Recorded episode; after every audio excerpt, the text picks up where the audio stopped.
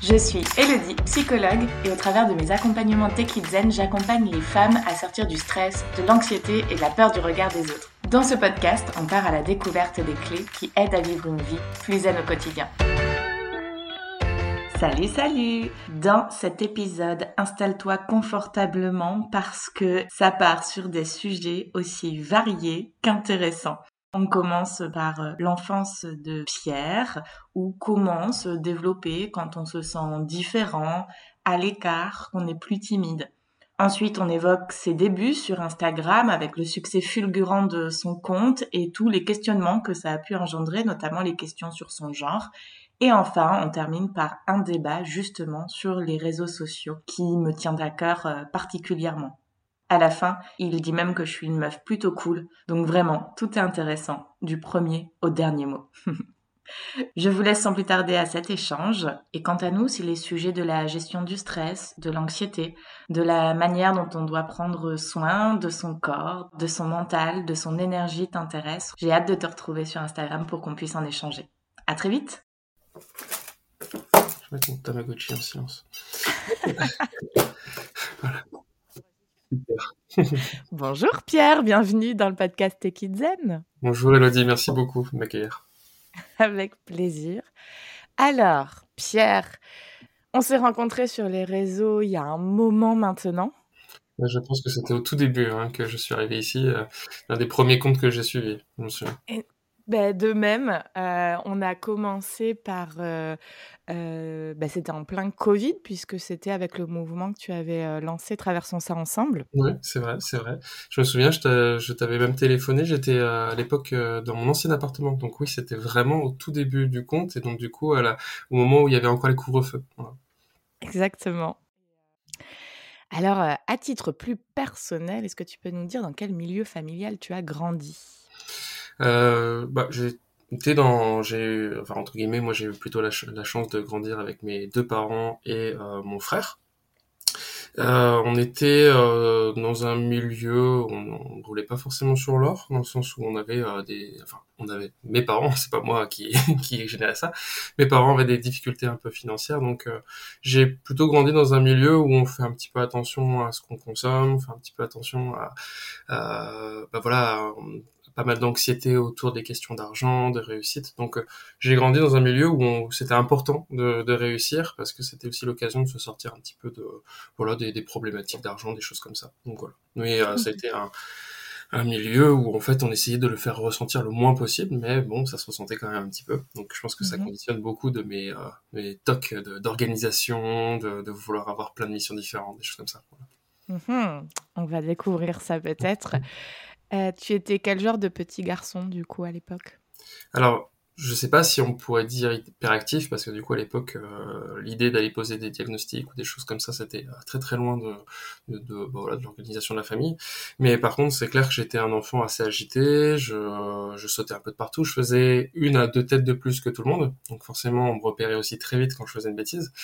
Donc euh, j'étais un enfant très agité. Je cassais beaucoup de choses. Euh, je je, euh, je me bagarrais pas énormément mais disons que quand il y avait une bagarre dans la cour c'est souvent que je m'y ajoutais. Voilà Euh, voilà. Et puis après un jour, on m'a mis au judo et ça m'a ça m'a calmé d'un coup. Et puis euh, j'ai j'ai fait ça pendant de nombreuses années et ça m'a canalisé. Et euh, mais voilà, je dirais que j'ai pas été un super élève, de, on va dire de, de l'école à la terminale. J'ai pas été un très très bon élève. C'est vraiment après que je me suis révélé. Ok.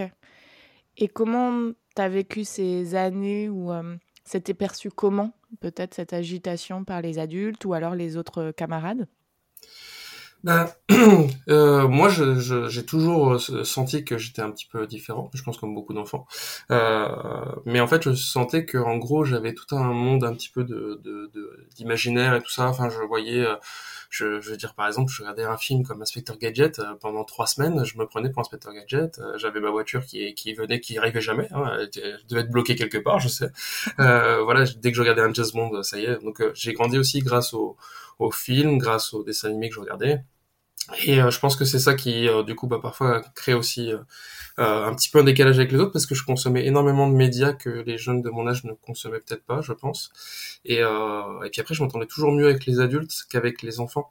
Euh, mais souvent des adultes qui étaient extérieurs à ma famille, extérieurs à, euh, enfin parce que j'allais tous les ans, j'allais par exemple en cure pour mes oreilles, j'ai un petit problème euh, ORL, donc du coup j'ai en cure thermale et, euh, et donc tous les ans, bah, j'avais trois semaines dans les Haute-Savoie, où bah du coup je, sympathisais quasiment plus avec les, ceux qui avaient 16, 18 ans, alors que moi j'en avais 9, 10, et euh, parfois même avec les monos, euh, plus qu'avec les enfants de mon âge. Donc euh, je pense qu'il y a toujours eu un peu ce décalage là, et je pense que bah du coup pour certains je vais pas être perché, alors que peut-être aujourd'hui rétroactivement je me dis peut-être que mes codes n'étaient pas ceux des enfants de mon âge.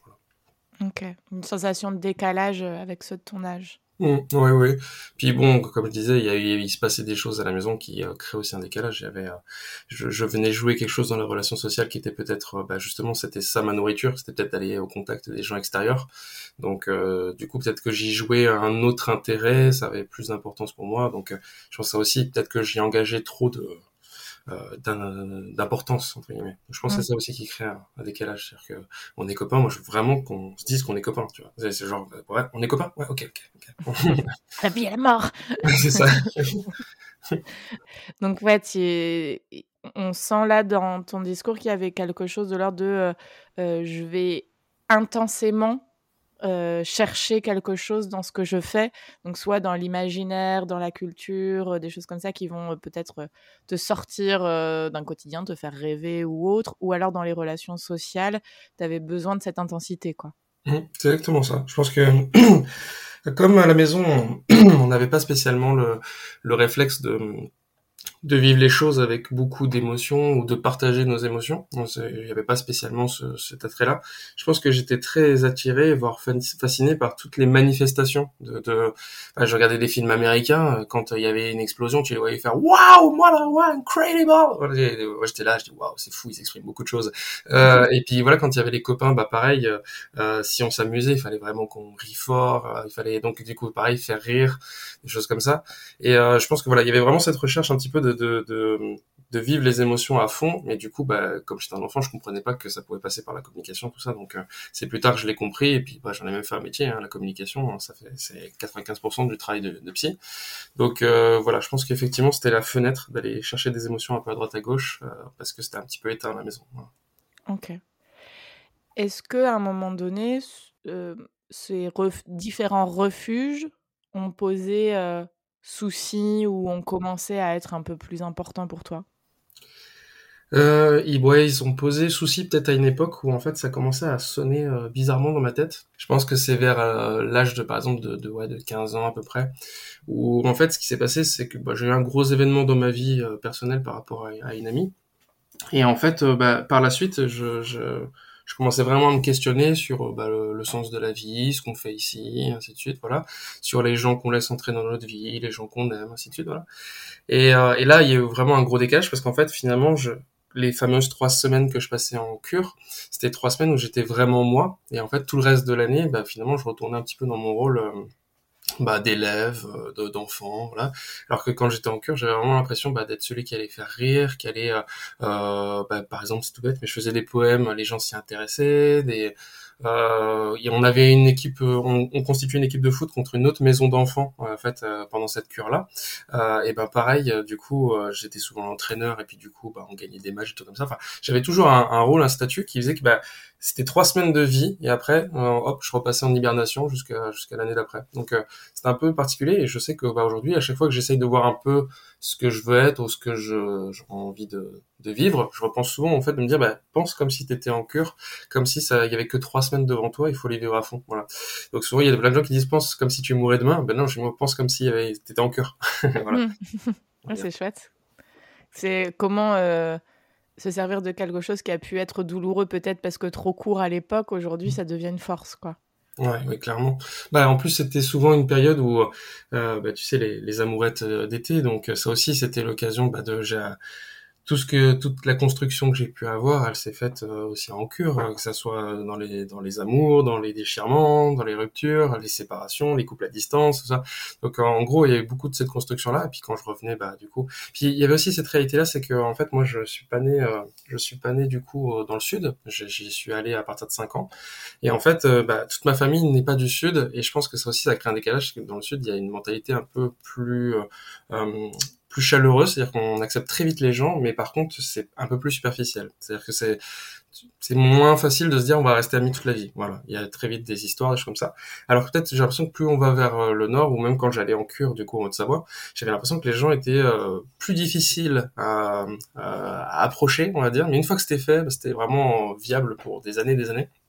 Je pense aussi il y avait ce décalage là de dire que quand je rentrais enfin dans le sud, bah moi j'allais peut-être être un peu plus entier et que bah du coup ça allait être euh, soit utilisé entre guillemets même si on est des enfants, euh, soit bah euh, pas accueilli correctement pour que ça soit cool. Hmm. Dans ta manière d'être sur les réseaux aujourd'hui, parfois je perçois une forme de timidité ou, ou, de réserve cachée souvent derrière l'humour, mais peut-être que je me trompe, mais c'est ce que je vois. Est-ce que effectivement il y a de ça chez toi?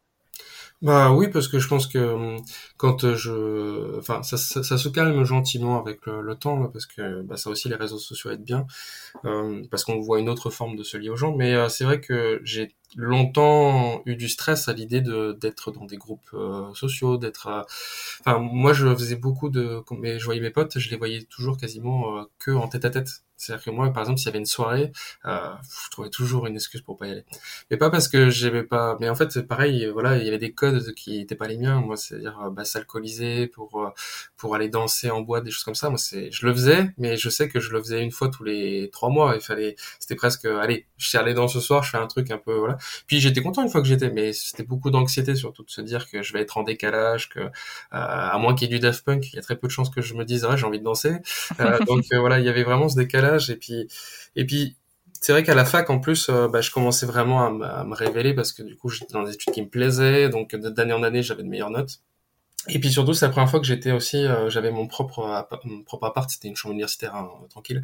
Et du coup euh, j'étais responsable et tout ça. Et puis j'ai l'impression que du coup bah le moment ah oui, alors ce qu'il faut savoir, c'est qu'en fait, mes parents m'ont toujours dit que je n'irai jamais en boîte ou je ne sortirai jamais avant mes 18 ans. C'est comme ça, les boîtes de nuit, ça, on n'y va pas avant 18 ans. Sauf que moi, du coup, je voyais tous mes potes y aller à partir de 15 ans. Je dis, mais attends, je comprends pas. Euh, et en fait, bah, au moment où j'ai enfin eu le droit, euh, plutôt vers 19 ans, quand j'étais à la fac, eh ben, ça, l'envie était passée. En fait, j'avais pas spécialement envie. Les gens allaient en boîte déjà depuis 4-5 ans et puis ils étaient euh, chauds pour euh, vivre sur tout ça. Alors que moi, je leur dis, eh, venez, on fait une soirée jeu. Mhm. Donc, euh, là aussi, il y avait encore un petit peu ce décalage, même si bon bah à chaque fois je me faisais ami avec des gens qui n'étaient pas forcément encore une fois du sud, qui étaient plutôt de la Réunion, de Lille, euh, de, de, Haute-Savoie. Voilà. Mhm. Ok. Et donc, euh, tu as ressenti fort. Euh, enfin, là, c'était pas tant le décalage, mais c'est le plus je me cherche dans la vie, je sais pas trop où je vais professionnellement euh, jusqu'aux études supérieures. Et là, c'est la révélation, c'est ça? Oui, je pense qu'en fait, euh, c'est une phrase que j'ai souvent eue quand j'étais euh, ado. Aujourd'hui, je la, je la juge un petit peu parce que je trouve qu'elle est un petit peu hautaine. Mais, euh, mais parfois, j'y repense et je me dis, bah, eh, mine de rien, l'ado, il verrait ce que je fais aujourd'hui, il se dirait, ah, tiens. c'est qu'en fait, j'ai jamais cru, jamais, jamais cru que je deviendrais quelqu'un de grand, c'est-à-dire que je deviendrais une grande personnalité. mais j'ai toujours su et cru euh, que je ferai de grandes choses. C'est-à-dire qu'en gros, à un moment ou à un autre, je ferai des choses qui, euh, bah, qui toucheront les gens. C'est pour ça que j'étais très très fan de films comme Cette vie, par exemple, des, des ou comme Into the Wild, des, des films où en fait euh, il y a un homme qui bah, choisit son destin et va peut-être changer la vie de trois quatre personnes sur son chemin, mais il va changer leur vie radicalement. Voilà. Et je sais que souvent les livres que j'écrivais, c'était toujours un petit peu des, bah, c'était toujours des romans qui étaient un peu sur cette notion-là, un petit peu un héros qui passe dans la vie des gens comme un électron libre et puis qui s'en va, mais qui a changé quelque chose.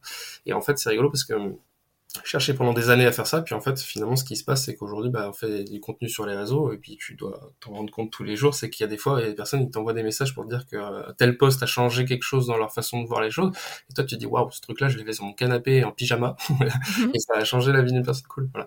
Donc, c'est pour ça que je, je repense souvent à l'ado en me disant, bah, tiens, s'ils voyaient ce que je fais aujourd'hui, ils se diraient, bah, c'est fou, c'est pas du tout la forme que j'aurais pensé, euh, parce que c'est beaucoup moins dans le don de soi, beaucoup moins dans le, dans le sacrifice, on va dire, parce que moi, je voyais vraiment le côté, euh, on sacrifie, il y a 4 personnes qui vont en profiter. Voilà. Donc, et voilà, je me dirais que je sais plus quelle était la question au départ, mais pour dire qu'en gros, bah, je pense que tout ça se répond un petit peu. Ouais. Oui, dans le fait, moi non plus. C'était parce que d'avoir peur au niveau social, peut-être d'être timide. Donc voilà, donc oui, je suis, je suis très timide euh, de manière générale, mais je pense qu'effectivement, dès l'instant où je vois que je fais deux trois blagues et que les gens bah, sont à l'aise et si eux ils sont à l'aise, moi après je peux être à l'aise en fait. En fait, j'ai besoin de sentir que je suis bienvenu. Et une fois que je sens que je suis bienvenu, après je peux me détendre et puis euh, on peut parler de choses plus. Euh. Et c'est comme là, par exemple, on a suffisamment échangé ensemble pour que je puisse te dire tout ça sans penser qu'il y a plein plein plein de gens qui vont entendre.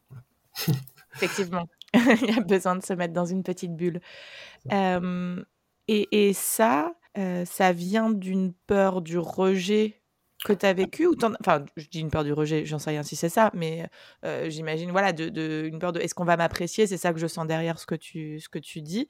J'ai besoin d'être en confiance et de voir que c'est pas une mauvaise personne que j'ai en face de moi. C'est ça un peu la démarche alors c'est rigolo parce que du coup ça, ça, peut être une dans la sphère de la peur du rejet mais ça n'est pas, dans le sens où je, je, pense que j'ai être rejeté, ça me fait pas spécialement peur, ça me fait même pas spécialement mal.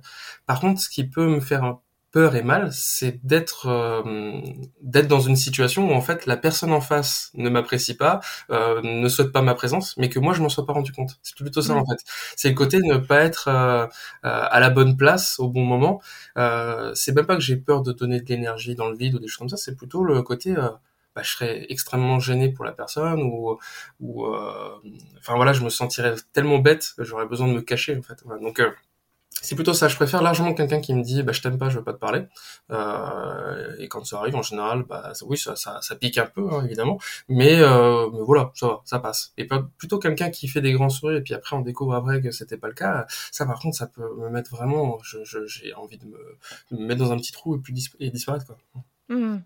c'est dans un sens très bien que j'ai fait ce, raccourci euh, direct parce que sur les réseaux, justement, on voit beaucoup de personnes qui vont diagnostiquer ou qui vont dire Ah, mais ça, c'est une peur de l'abandon, c'est une peur du rejet, c'est de l'hypersensibilité, c'est tout ça avec des termes qui ont été un peu, mmh. peut-être parfois trop employés ou trop facilement.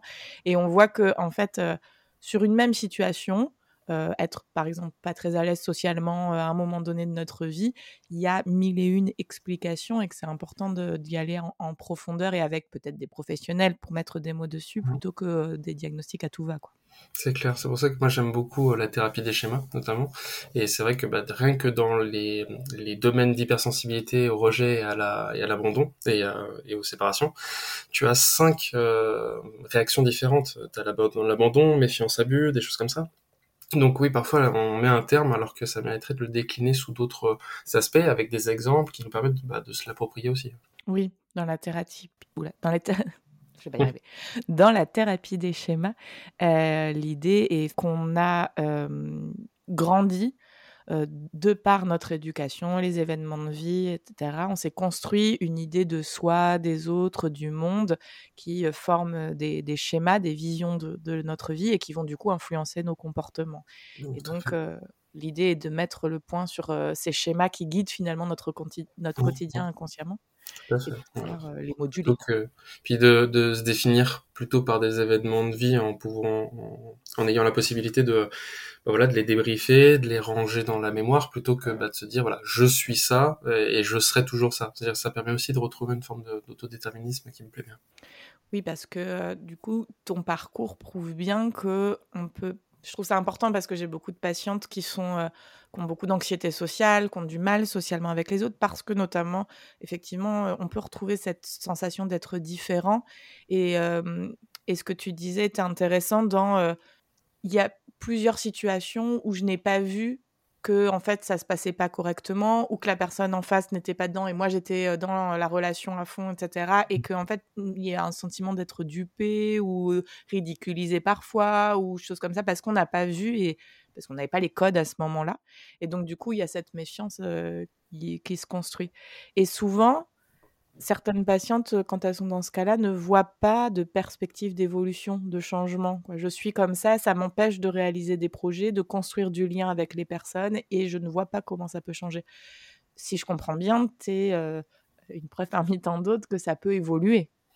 Ah oui, ça peut évoluer. Et je pense que ça dépend aussi de l'entourage, ça dépend aussi de comment on se réalise.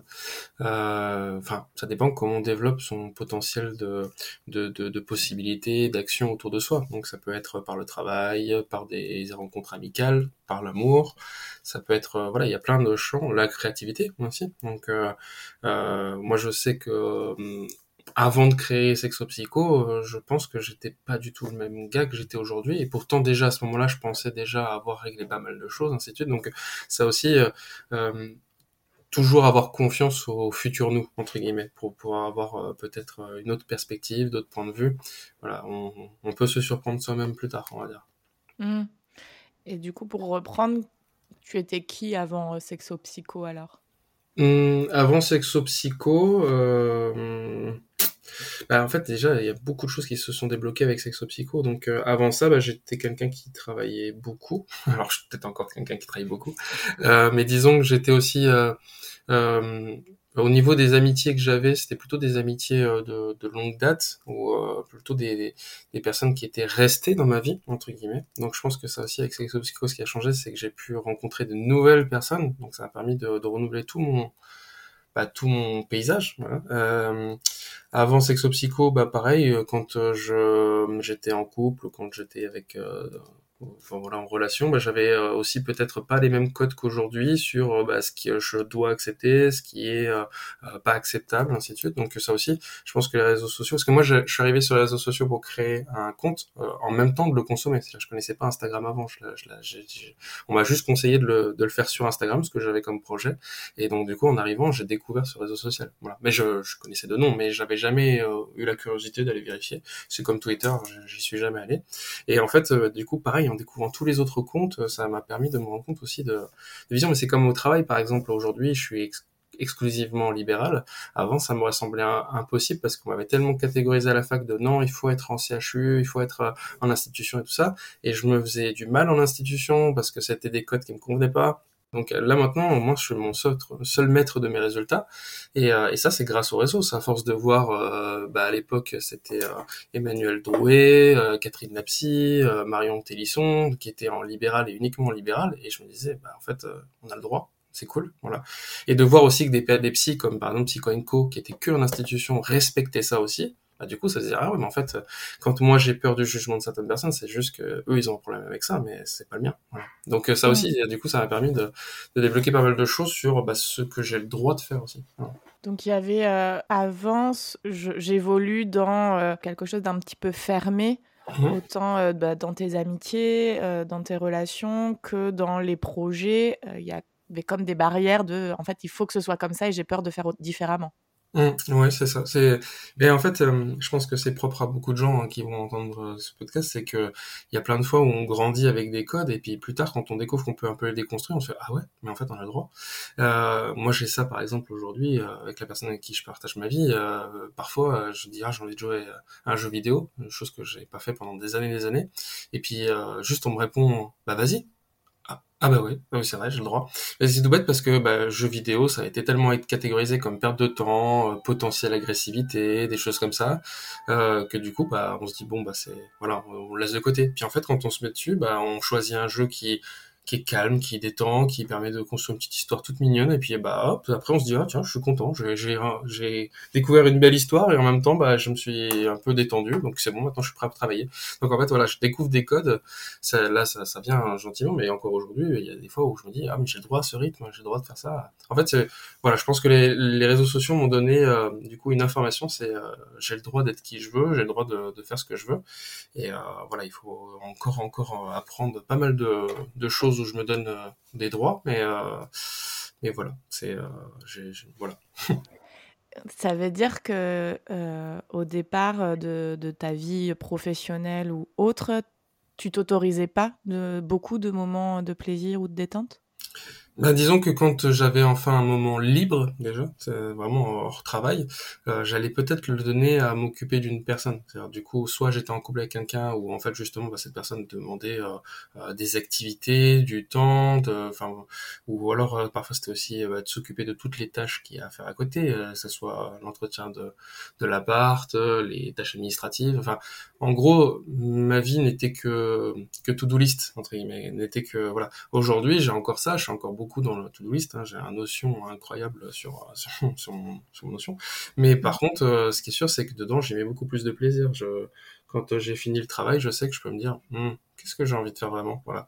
Et euh, puis parfois, bah voilà, je me surprends à, avoir des envies popées. Je pense qu'en fait, pendant très longtemps, ce qui a, ce qui a pas eu, c'est qu'il y avait des objectifs, il y avait des, euh, j'avais des objectifs dans la vie et j'essayais de tout faire pour les remplir. Mais par contre, la notion d'envie et donc du coup par par essence euh, des plaisirs aussi, bah, c'était un petit peu déconnecté. Et euh, c'est pour ça que du coup, je pense qu'aujourd'hui, maintenant, je suis basculé dans autre chose. Quoi. Avant, j'avais peut-être peur d'être euh, face à quelqu'un à qui je faisais perdre du temps ou de l'énergie. Et ben maintenant, je commence à être aussi dans une exigence vis-à-vis de moi, en me disant attention, donne ton temps et ton énergie aussi à personnes qui bah, qui le souhaitent, mais aussi qui te font du bien, voilà, qui te qui j'allais dire ce qui te mérite, mais bon, ils méritent bien des choses, mais peut-être pas ce temps-là. Voilà. Donc, tu étais dans une position de sauveur, sauver à tout prix euh, tout le monde, même s'il n'y a pas forcément de demande euh, ou euh, que ce pas des personnes qui te correspondent ou autres, et tu investissais beaucoup de temps dans ces relations-là. Mmh, oui, et puis ça se ressentait, je pense, aussi au boulot. C'est-à-dire que bah, du coup, je choisissais peut-être des... Enfin, je choisissais... Non, justement, je choisissais pas. C'est-à-dire que je me retrouvais avec des, des patients, des patientes ou des situations cliniques qui correspondait pas à ce avec quoi je me sentais à, l'aise. Donc peut-être pas parce qu'il me manquait les compétences. Ça tout de suite dès qu'il me manque les compétences, je je, je réaccompagnais euh, vers d'autres personnes, euh, réorienter. Mais par contre, c'était, bah, voilà, il y a ce, ce, patient qui, quand il vient, bah, il me met mal à l'aise, il, il me, était agressif ou des choses comme ça et j'aurais pu couper le, suivi bien plus tôt plutôt que de, trembler à chaque fois que je vais au cabinet et je sais qu'il est dans la journée. Voilà ce genre de choses par exemple c'est non c'est c'est ma mission je dois aider. Voilà. Alors que la réalité c'est que je me suis rendu compte aussi grâce au réseau encore une fois qu'il y a tellement de psy il y a tellement de, professionnels puis même au-delà des psys enfin j'ai découvert aussi des métiers que je connaissais pas bien genre la sophrologie des choses comme ça c'est j'en avais entendu évidemment parler mais naturopathe euh, même les personnes qui travaillent dans énergéticienne, tout ça. Et en fait, je te dis, mais en fait, euh, ça, ce serait même contre-productif que de vouloir sauver les gens soi-même. C'est-à-dire que du coup, il vaut mieux justement déléguer à des personnes qui semblent être toujours mieux placées pour le faire, qui sera plus à l'aise. Puis je pense que j'ai aussi des conversations avec euh, bah, notamment avec Louf Coaching, qui avec Laura Albouy, où elle m'a déjà dit, mais Pierre, tu sais que quand tu fais un peu moins, peut-être que tu fais un peu mieux. Alors ça paraît évident, mais moi quand elle m'a expliqué euh, du coup ce qu'on allait peut-être y gagner, bah, du coup d'un coup je me suis dit, mais c'est vrai, c'est tellement vrai quand euh, je vais à une journée qui m'enchante, euh, bah, je passe une journée où je sens que je, au-delà des outils, il y a, j'y vais avec une vibration qui résonne peut-être aussi plus fort. Et donc, quel que soit le métier, ça revient à écouter ses émotions, ses sensations et de pas foncer en mode euh, euh, bah, c'est comme ça, c'est soit on m'a appris à faire comme ça, donc tant pis, euh, c'est de ma faute si ça se passe pas bien ou si je le vis mal, donc il faut que j'arrive à le vivre bien. Donc encore une fois, c'est à moi de m'adapter à l'environnement et j'adapte pas mon environnement à moi. Ou alors aussi quand tu parlais de malaise avec certaines personnes ou autres, pareil, on peut avoir tendance à se forcer en se disant non mais c'est de ma faute, c'est à moi de, m'adapter encore une fois. Or, bah, c'est comme ça que peut arriver une forme d'épuisement dans ces moments-là. Donc, autant quand on est professionnel d'interroger son plaisir au travail, si on est à l'aise ou pas et qu'est-ce qu'on peut faire pour améliorer ça, que en tant que consommateur aussi. C'est vrai que c'est quelque chose, je me suis fait la réflexion il n'y a pas longtemps, mais même moi maintenant mon coiffeur, pour mes ongles, tous les professionnels que je vais voir moi, ou moi aussi quand je me fais accompagner par une psychologue ou une coach ou autre, je fais extrêmement attention à ce que l'énergie match, à ce que la relation match, parce que je pense que j'ai changé ma vision là-dessus, c'est-à-dire qu'avant je le voyais que sous le prisme de si ça matche pas, c'est moi qui ne suis pas assez ou qui n'ai pas fait assez bien, etc. Mmh Aujourd'hui, j'ai conscience que c'est la relation et que ça n'a rien à voir ni avec moi avec l'autre personne. C'est juste que bah on peut s'entendre merveilleusement bien, bien ou pas bien, et que c'est, c'est ça dépend pas de l'un ou de l'autre, c'est les deux ensemble. Mmh, c'est extrêmement vrai, effectivement. Même là, tu vois, tu, me fais aussi voir les choses euh, encore plus. Euh... Oui, non, c'est tout à fait, c'est vrai. Euh, je, sais que j'ai déjà fait des suivis psy, euh, du coup, j'en, ai fait quatre en tout dans ma vie, et, et sous des formes différentes. C'est-à-dire, du coup, le premier, c'était une psy TCC quand j'étais étudiant, ensuite une psy d'orientation psychanalytique, du coup, quand je commençais à pratiquer, et ensuite un psychanalyste euh, du coup, euh, il y a un an à peu près. Et ensuite, bah, sur une application de suivi euh, psychologique, je sais pas si tu connais Psynergie. Vaguement. donc voilà, donc formes différentes. Et c'est vrai que je pense qu'à chaque fois que j'ai joué quelque chose qui me faisait grandir, c'est aussi quand j'avais l'impression de pouvoir y retrouver quelqu'un qui qui n'y jouait pas que des outils, qui était et à contrario aussi, je sais qu'il y a des fois où ça a pu m'agacer qu'il y ait trop parce que par exemple je me souviens mon psychanalyste qui euh, parfois euh, tenait absolument à me verbaliser, à répéter vous êtes quelqu'un de bien, vous êtes quelqu'un de bien, alors que du coup il ne pouvait être que sous le prisme de ce que je lui racontais, donc pour moi il n'était pas totalement euh, neutre, voilà.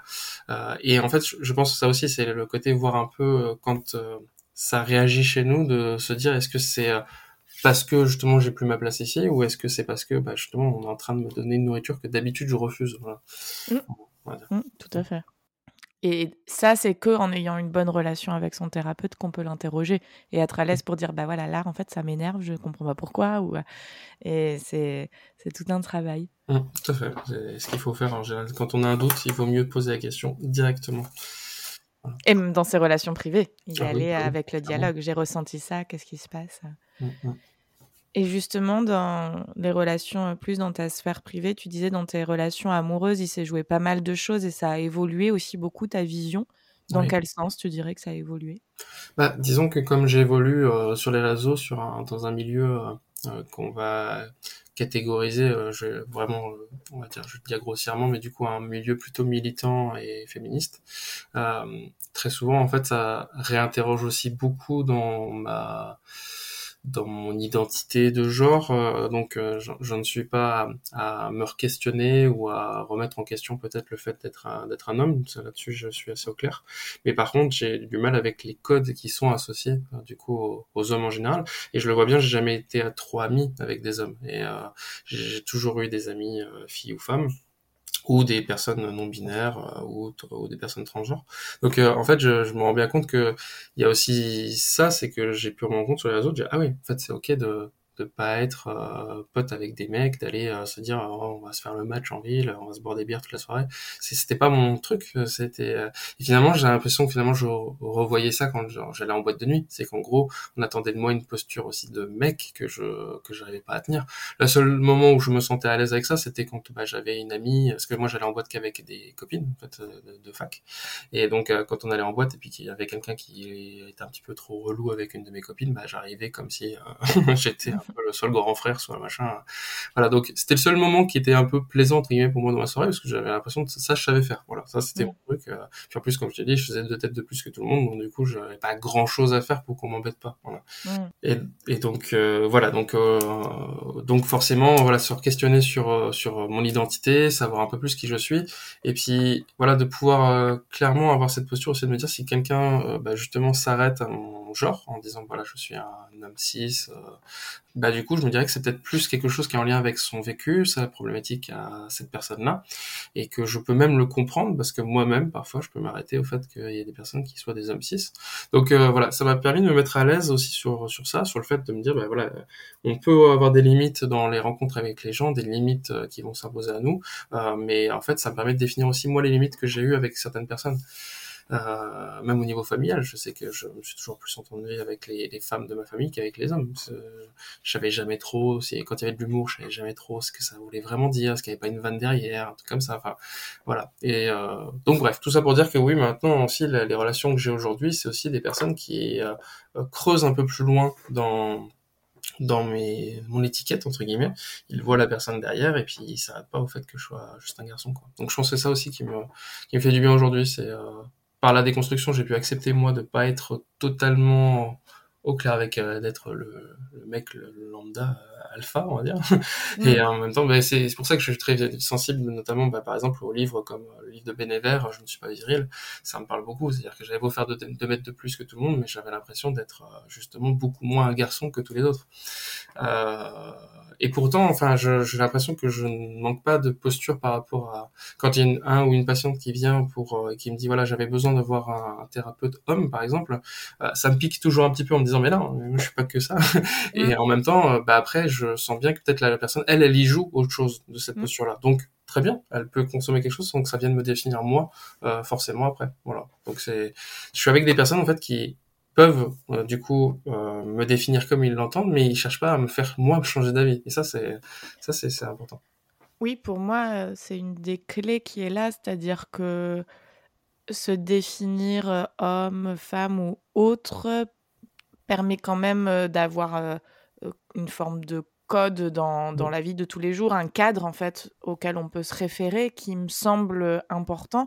L'idée c'est que par contre, euh, ce cadre soit totalement souple et libre en fonction de ce qu'on veut y mettre et ce que chacun veut euh, euh, exprimer là-dedans, en fait. totalement. Je pense que, dans par exemple, toutes les personnes qui touchent un petit peu au créatif vont vite se rendre compte que bah, quand on crée, parfois on le fait avec des codes, bah, du coup genrés parce qu'on est conditionné comme ça. Mais parfois, quand on laisse libre cours à son imaginaire, on se rend compte aussi, peut-être que d'un coup, tout ça, bah, ça, ça devient un spectre en fait.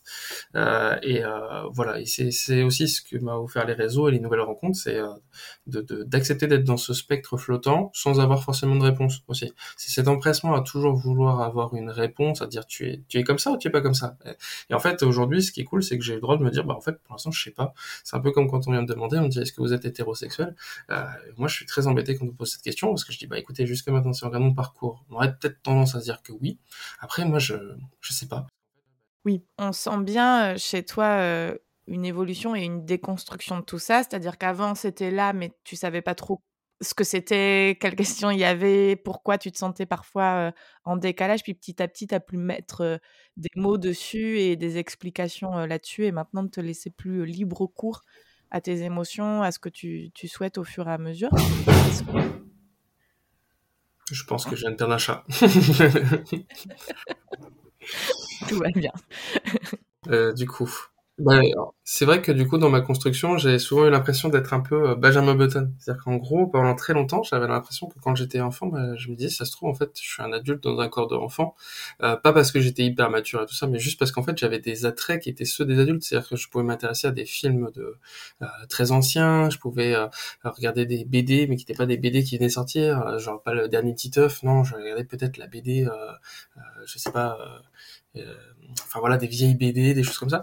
Pareil à la, la récré euh, moi j'allais plutôt à la, la, BCD au CDI euh, pour aller bah, lire des livres pareil puis après il y a eu un basculement c'est que une fois que je suis devenu professionnel en fait je me suis rendu compte que je suis arrivé dans le monde des grands des adultes et là, je me suis dit, bah non, en fait, je crois que je suis un enfant dans un corps d'adulte parce que j'ai envie de m'amuser, j'ai envie de rigoler, j'ai envie de, bah, justement, quand je donne des cours, on fait, je fais pas mal d'humour là-dessus. Quand euh, justement, bah, je suis avec des patients patientes, pour moi, ça, je conçois pas que la, la personne parte sans avoir euh, peut-être euh, souri ou rigolé un coup, parce qu'on est sur un contexte, on va parler de choses déjà assez lourdes, donc si la personne est plus sur l'information que ça, ça rajoute. Un...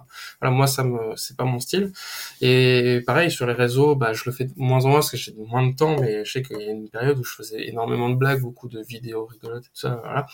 Et je pense qu'en fait, voilà, Benjamin Button parce que bah, un vieux dans un corps d'enfant et puis après un enfant dans un corps d'adulte. Donc euh, voilà, je cherche encore un petit peu à trouver soit un équilibre, soit euh, bah, d'assumer pleinement ça. Hmm. Est-ce que tu as l'impression que c'est parce que en te trouvant davantage petit à petit et en te libérant de certains poids ou codes euh, sociaux ou autres, ça t'a amené un peu plus de légèreté et donc plus de liberté? Je, je pense que les codes sociaux sont souvent des, euh, des tremplins pour moi pour faire l'inverse.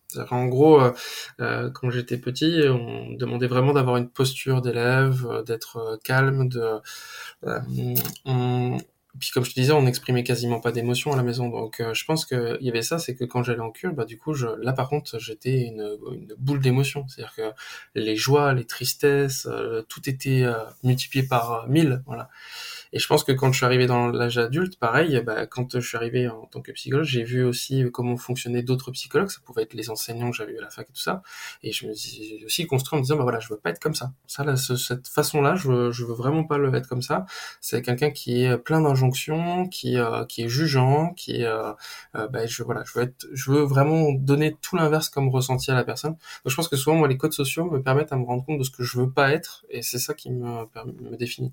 Et, euh, et quand il y a quelqu'un qui définit un peu ce que je veux être, euh, très souvent, bah, en fait, euh, je, je m'en saisis, mais pendant une courte période. C'est-à-dire, du coup, c'est rare que je me dise je vais essayer d'être comme cette personne. Voilà, je, euh, très souvent j'essaie plutôt de cibler euh, des erreurs à pas faire que des choses à faire. Ok. Du coup, dans ton parcours, donc on voit que dans ton milieu familial, c'était compliqué d'exprimer ses émotions ou autres. Et, euh, parfois, oui, ça a pu être peut-être difficile euh, à ce niveau-là, qu'il y avait euh, ce décalage et donc cette recherche de je vais me réfugier ou me nourrir parfois dans le travail ou dans, dans certaines relations.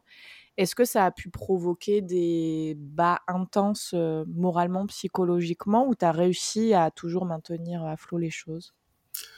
Alors je pense qu'il y a eu des fois où j'étais à flot, mais parce que j'étais en pilote automatique. Je sais qu'il y avait une période où j'avais, euh, euh, on arrivait à un moment où en fait j'avais 2,50% euh, et un, activité en libéral. Euh, mais je donnais aussi quelques cours à l'université euh, de TD, quelques cours aussi en IFME. Euh, T'avais deux temps plein, quoi. Oui, voilà. Et en fait, c'est ça. Du coup, je pense qu'il y a des fois où juste en pilote automatique. Et donc, je sais qu'à cette période-là, j'étais en couple avec quelqu'un qui, euh, qui avait un mémoire à faire en lettres modernes, qui passait sa journée sur son mémoire du matin au soir. Donc, je pense qu'en effet, on était deux personnes en, en, euh, bah, en pilote automatique. Donc, euh, ça, ça allait très bien. Après, du coup, quand euh, il a s'agit, enfin, il s'agissait de, d'écouter un petit peu plus mes émotions, d'aller vers des personnes qui me correspondaient un peu plus, bah, d'un coup, je me sentais que j'étais pas assez disponible pour les gens, que je, que j'avais toujours un truc nombre de personnes, et je pense encore aujourd'hui, qui me disent ah, ton agenda de ministre. Et c'est vrai qu'à chaque fois, ça me, ça me fait très très mal parce que du coup, je me dis bah ouais, mais en fait, non, émotionnellement, je suis vraiment disponible pour toi. J'ai, je pense qu'une heure ensemble, euh, tu vas vraiment sentir que je suis avec toi. Euh, euh, Donc c'est pour ça que je me dis parfois, j'essaie de compenser d'autres façons, euh, mais euh, je sais que le travail prend une grosse part de ma vie. Et après, je sais que c'est aussi beaucoup de mon identité, c'est-à-dire que bah, j'ai commencé à devenir quelqu'un, selon moi, à partir du moment où je suis arrivé à la fac, où j'ai commencé à aimer la psycho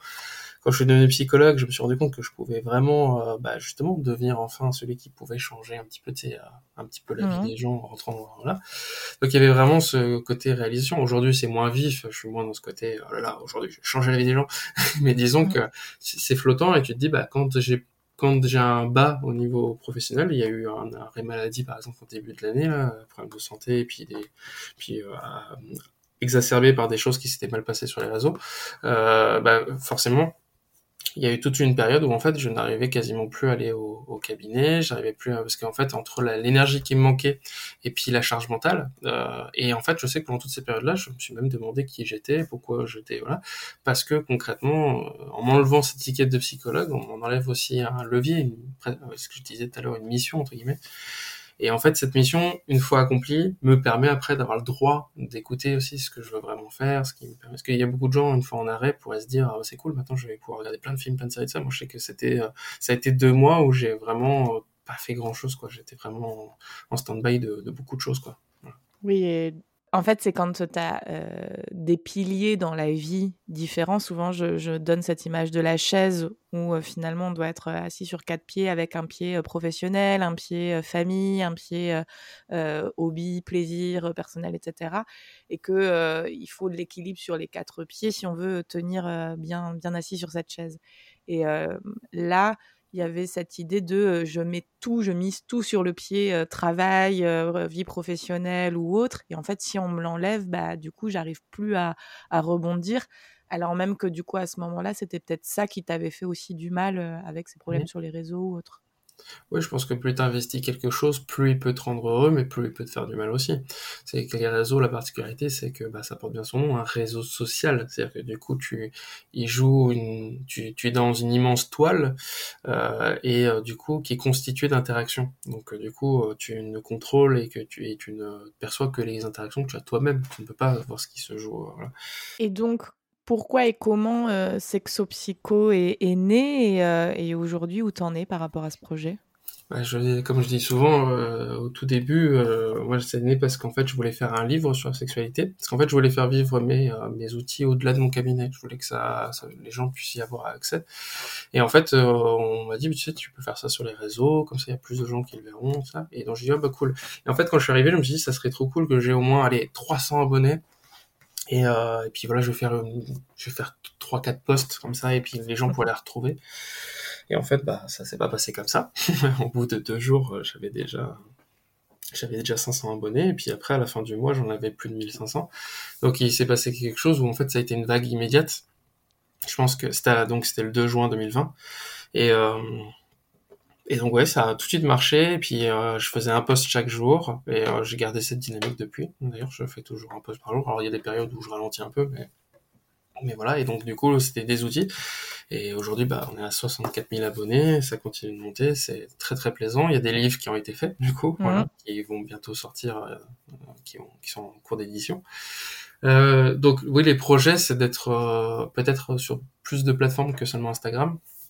Euh, des livres, des interactions, enfin voilà. Donc en, en gros, si tu veux, j'essaye de légiférer pour qu'en gros tout le superflu qu'il y a dans ma vie, des choses que je me suis dit il faut faire ça, euh, il faut faire ça, faut faire ça, bah en fait non, voilà, je peux aussi euh, faire ce qui me plaît.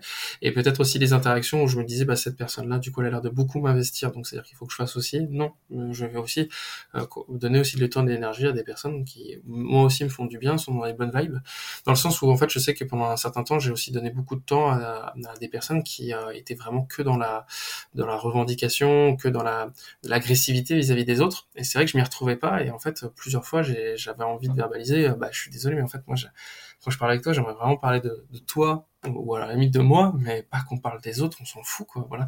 Et, euh, et c'est vrai que, bah, voilà.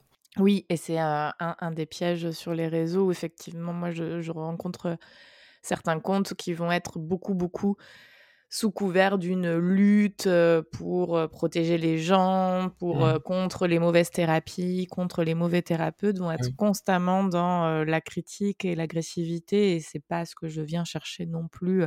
Alors c'est pas tout le temps mauvais parce qu'effectivement faire de la prévention, pourquoi pas. Mais quand c'est à outrance, ça me pose toujours question. Moi, je suis toujours un petit peu triste pour euh, ces personnes-là, entre guillemets, mais pas parce qu'elles ont ce combat-là, mais parce qu'en fait, je me dis qu'elles attirent forcément une population euh, des abonnés qui, en fait, qui est qui recherchent ça aussi. Donc du coup, je pense qu'après, ça finit par être un bain aussi qui s'auto-alimente de, de, de, beaucoup d'agressivité. Et je me dis, souvent, ça peut être aussi des personnes qui sont dans un engrenage aussi vis-à-vis de ça. Je, je, je, vois bien les personnes qui font de la pédagogie vraiment positive sur les réseaux. Ils attirent une communauté qui est aussi bienveillante, positive. Et souvent, ça permet peut-être de faire passer des messages en rayon qui vont être beaucoup plus forts et plus lointains. Donc c'est pour ça que souvent, quand par exemple, imaginons, euh, ça m'était arrivé au début de mon compte, il y avait quelqu'un de 22 000 abonnés euh, qui m'était tombé dessus pour euh, pour un poste que j'avais très très mal construit, qui était très bête. En fait, j'avais pas vu que en gros, bah, ça prenait une dynamique où je ciblais plus les victimes que les les, les, personnes euh, qui bah, les coupables entre guillemets, voilà. Mmh. Alors que pour autant, justement, en fait, mon but, c'était de faire de la prévention. Et en fait, bah, du coup, tourner comme ça, ça donnait du victim shaming. Et donc, du coup, la personne avait vraiment raison. Euh, vraiment, pour le coup, euh, vraiment, vraiment mhm. raison. Mais cette personne-là s'en est saisie et m'a affiché sur ses réseaux. Elle avait 22 000 abonnés à l'époque. Moi, j'en avais peut-être 3 euh, 000, tu vois. Et j'ai, pendant tout un week-end, voire une semaine, j'ai reçu énormément de cyberharcèlement. Et en fait, je me suis dit, mais c'est fou parce que je me disais, ces gens, ils viennent de chez elle. Et j'avais l'impression qu'en gros, euh, mon compte allait couler à cause de ça je dis waouh aussitôt euh, bon voilà mmh. c'était c'était euh, peut-être c'était au bout de trois mois je dis bon bah c'était trois mois euh, très sympa très mignon ouais, on va s'arrêter là quoi et en fait je me suis rendu compte que bah ces abonnés c'était pas les miens en fait. C'est, on n'a pas les mêmes abonnés. mes abonnés, ils étaient venus parce que bah, je racontais euh, un jeu coquin avec des M&M's ou alors euh, comment euh, soigner le vaginisme par la thérapie. Voilà. Donc tu te dis bon bah voilà, cette personne-là, s'attaque à tout, tout le temps, tout le monde, et je, suis presque triste pour l'ambiance dans laquelle ça la met. Et je suis pas étonné quand il y a justement des personnes qui après ont besoin aussi de souffler, de s'éloigner de ces sphères-là parce que alors que pourtant leurs intentions, leur combat au départ, il est il est absolument pas remettre en question, mais du coup se retrouvent dans un engrenage où eux-mêmes ils sont mal. Je pense que moi aussi à un moment je commençais à regarder des séries, des films et tout ça, et je voyais tout ce qui était red flag, tout ce qui était oh là là là, et j'arrivais plus à consommer quelque chose sans, sans que ça me monte comme ça, mais c'est fou, je regardais une émission de télé, alors c'est le pire, je regardais une émission de télé, euh, c'est tout bête, mais tu as des interactions parfois où quand ça va parler de ces sujets-là, tu il pas le bon mot, pas la bonne phrase, et là je fais oh là là, il se rend pas compte. Et en fait, tu, si tu prends un peu de recul, tu dis bon, déjà il parle de ce sujet-là, c'est déjà bien. Il y a peut-être il, y a deux ans, on n'en a pas parlé. Bon, allez, ça progresse, voilà. Et voilà, je pense que sur les réseaux, on a une communauté qui souvent nous ressemble et je pense que ça peut vite être un engrenage pour beaucoup de gens, donc je suis plus triste pour Il n'y a, jamais ce, bénéfice du doute au départ, en fait. c'est oui, as, ok, tu t'es mal exprimé, etc. On peut le relever, euh, si tu corriges pas ton erreur, que euh, tu réitères euh, les erreurs, bon bah là, ok, on peut peut-être signaler, mais au départ, on peut peut-être d'abord questionner, quoi. On peut débattre, on peut. Il y a toujours ce truc de, bah, pour aller dans le, le documentaire d'Orelsan que j'ai vu il y a pas longtemps pour sa chanson euh, c'est la pute, je crois. Euh, mmh. euh, oui, oui, t'es une sale pute, oui.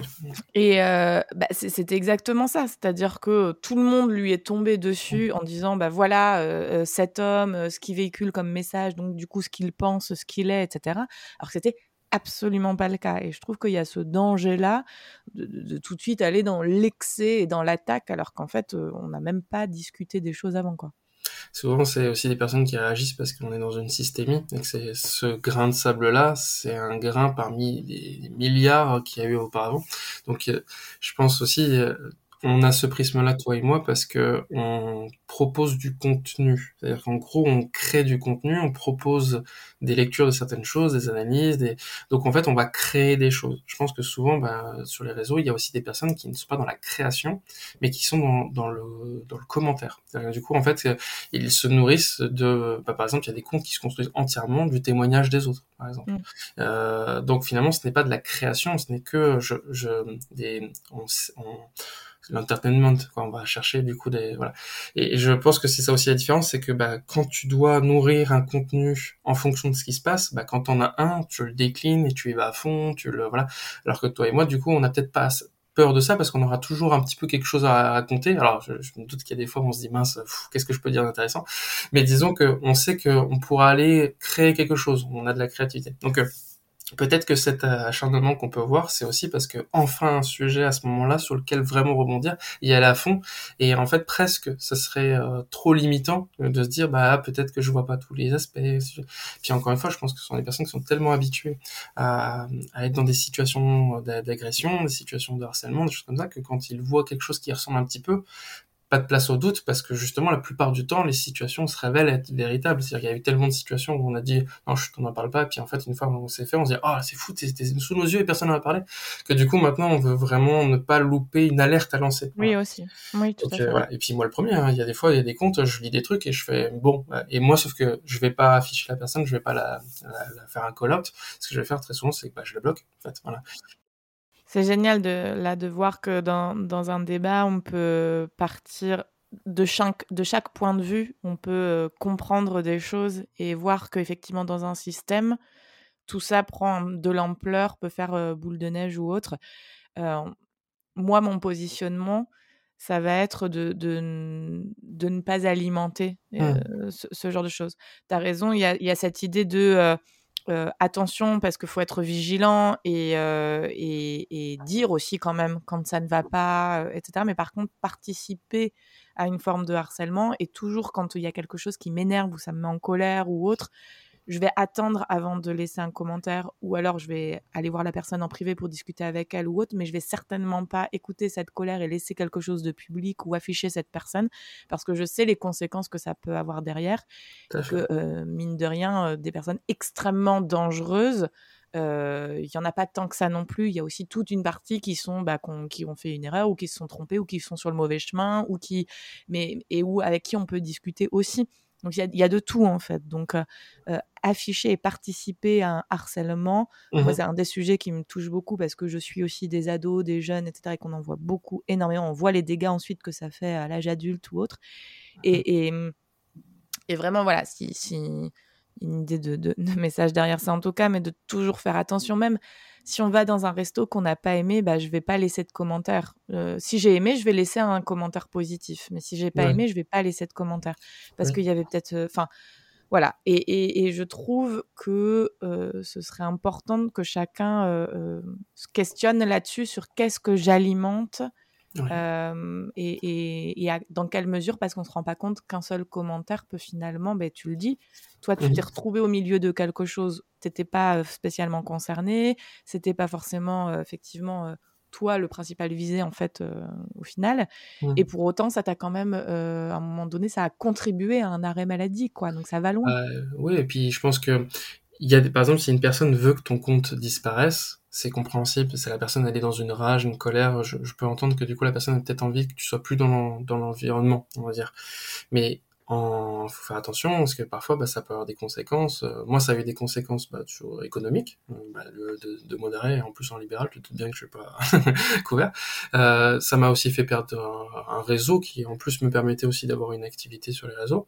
Euh, et surtout, ça m'a provoqué aussi des, des, menaces de mort, des choses comme ça. Donc euh, c'est ça aussi, c'est que bah, toi, tu veux juste que mon compte disparaisse et ça, je peux le comprendre. Par contre, avec ta, ta, stratégie, bah, tu as fait que, bah, du coup, après, j'avais peut-être pas trop à sortir de chez moi parce que je me suis dit, il y a quelqu'un qui va m'attendre au cabinet. Voilà. Euh, donc, c'est ça aussi. Prendre... Et je suis très sensible aussi à un effet qu'on entend de plus en plus parler, c'est l'effet stressant. Euh, c'est donc par, par, rapport à Barbara Streisand. En fait, du coup, elle, a, elle avait euh, voulu faire retirer une image de sa propriété du coup sur Internet, et euh, du coup, elle a lancé une démarche pour, sachant que cette photo avait été téléchargée quatre fois, voilà, et dont deux par ses avocats. Et en fait, en faisant ces recours-là, ce qui s'est passé, c'est qu'il y a plein de gens qui se sont rués sur Internet pour aller voir sa, sa résidence, et du coup, des millions de, de, de visionnages euh, du coup de, de, sa résidence. Alors que si elle n'en avait pas parlé, si elle l'avait rien dit, personne ne l'aurait vu. Voilà. Et en fait, c'est ça l'effet stressant mmh. sur les réseaux, c'est que parfois, on va parler d'une personne, on va la mettre en au pilori. Et pendant ce temps-là, en fait, on lui donne de la visibilité, on lui donne des clics, d'un algorithme sympa. Alors que peut-être justement, si l'énergie qu'on venait de mettre dans cette personne-là, on a fait 10 slides de story sur cette personne-là, et eh ben ces 10 slides, on aurait pu les répartir, les répartir sur 5 personnes différentes pour parler de leur contenu, dire voilà, un jour lui, il a fait ça et ça a fait ça, elle, elle, a présenté cette chose-là, ça m'a appris ça, voilà, et ça sera mille fois plus fort. Peut-être que les gens seront leur côté un petit peu, il ira pas euh, du coup aussi vite voir ces réseaux, euh, mais du coup au moins on aura alimenté quelque chose un petit peu plus positif et je pense que voilà le si on construit un raisonnement qui est fait que d'agressivité, en fait, ça, va s'étouffer au fur et à mesure. Et les personnes vont s'en aller, ainsi de suite. Mais quand on construit quelque chose de positif, les gens y reviennent souvent, l'effet cathartique. Donc, euh, voilà. Euh, on est responsable sur les réseaux, c'est important de s'en rappeler c'est passionnant, j'aurais encore plein de choses à dire, mais on a déjà euh, écoulé euh, notre, notre heure d'échange. pour terminer, on a donc évoqué euh, une petite partie de, ton parcours.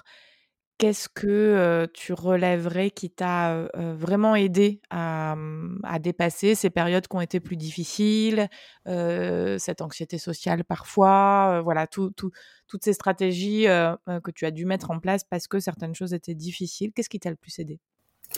Alors, euh, du coup, je pense que c'est aussi l'occasion de le dire publiquement, mais c'est surtout Léa Butin, clairement. euh, ça soit dans son soutien, sa compréhension, son énervement aussi. Avoir quelqu'un qui s'indigne à côté de nous aussi quand on est attaqué, qui n'est pas juste dans « oh là là, ça va passer » ou euh, T'inquiète, c'est que les réseaux », parce que ça aussi, je pense qu'il y a beaucoup de gens qui sont sur les réseaux qui ont malheureusement pas ma chance à moi d'avoir quelqu'un qui l'est aussi. Donc, oui, Butin est ton amoureuse les amoureuses évidemment. Et donc du coup voilà, on, on, ça permet de vivre ça à deux, de s'indigner à deux, de s'inquiéter à deux, euh, de de d'être heureux à deux aussi quand quelque chose fonctionne, de vivre aussi le phénomène de compersion, c'est-à-dire vraiment d'être content pour quelqu'un quand il vit quelque chose. Voilà, c'est tout le contraire de la jalousie. Et euh, donc voilà, donc je dirais qu'aujourd'hui, ce qui donc je donne cet exemple-là parce que c'est Léa, mais la réalité c'est que ce que j'inviterais tout le monde à faire, c'est se dire bah voilà, trouvez-vous une Léa Butine, entre guillemets. C'est-à-dire qu'il y, a forcément une personne près de vous qui partage du coup les mêmes valeurs, les mêmes convictions, les mêmes indignations aussi, et que du coup soit amical, familial, euh, amoureux, ou ça peut être plusieurs personnes aussi qui regroupent ce profil-là. Du coup, on va aller aussi chercher ce qu'on veut chez certaines personnes. Mais j'étais de ceux qui pensaient que je trouverais jamais quelqu'un qui me correspondrait ou qui quelqu'un qui me comprendrait. Aujourd'hui, je suis bien nu parce que j'ai trouvé euh, les deux. Donc euh, voilà, c'est pour ça que je dirais que ce qui m'a le plus aidé dans toute cette période-là, au cours de ces deux ans, c'est la personne que j'ai rencontrée deux jours après la création de mon compte, qui est venue me dire coucou, bah ça tombe bien, je faire exactement le même métier que toi et tout ça. Je dis ah cool. Et puis après, ça on est police qu'un Mais disons que voilà, vous invite peut-être à, vous dire que si vous sentez que vous n'avez pas encore trouvé cette personne, ce miroir, je dirais, mhm. c'est que du coup, peut-être ces personnes-là attendent quelque part aussi la même chose. Donc s'ouvrir et, s'ouvrir aux autres finalement, parce que c'est au moment où tu as décidé, où tu étais peut-être un peu renfermé dans tes amitiés, tes relations, ton travail, et que tu as pris cette décision de t'ouvrir à autre chose que c'est arrivé.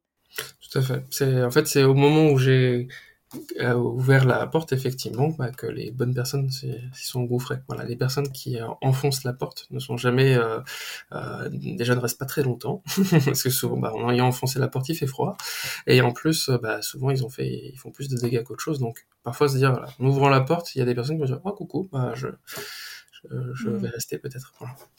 C'était une, belle image de pourquoi parfois on peut attirer peut-être des relations plus toxiques que d'autres. Mmh. donc du coup, on va avoir tendance à se renfermer pour ne plus revivre ça, alors qu'au contraire, c'est peut-être en décalant le point de vue et notre comportement mmh. qu'on peut ouvrir la porte à des personnes plus saines. Oui, peut-être se dire que il y a des fois, il faut des périodes où on se reconstruit, évidemment. C'est important de se replier sur soi, de, de, de, de prendre le temps pour soi.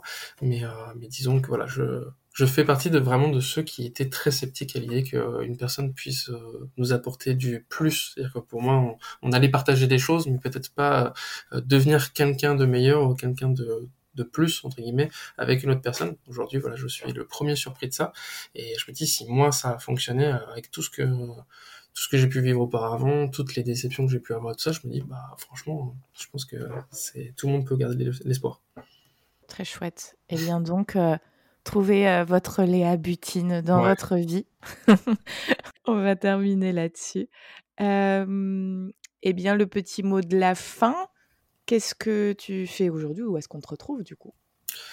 Oula, bah, euh, déjà on peut me retrouver souvent au Burger King, on va pas se mentir. Euh, mais déjà, euh, bah, là en ce moment on peut me retrouver, c'est sur Instagram, hein, sur le compte Sexopsycho toujours, hein, ça restera ma, ma pierre angulaire.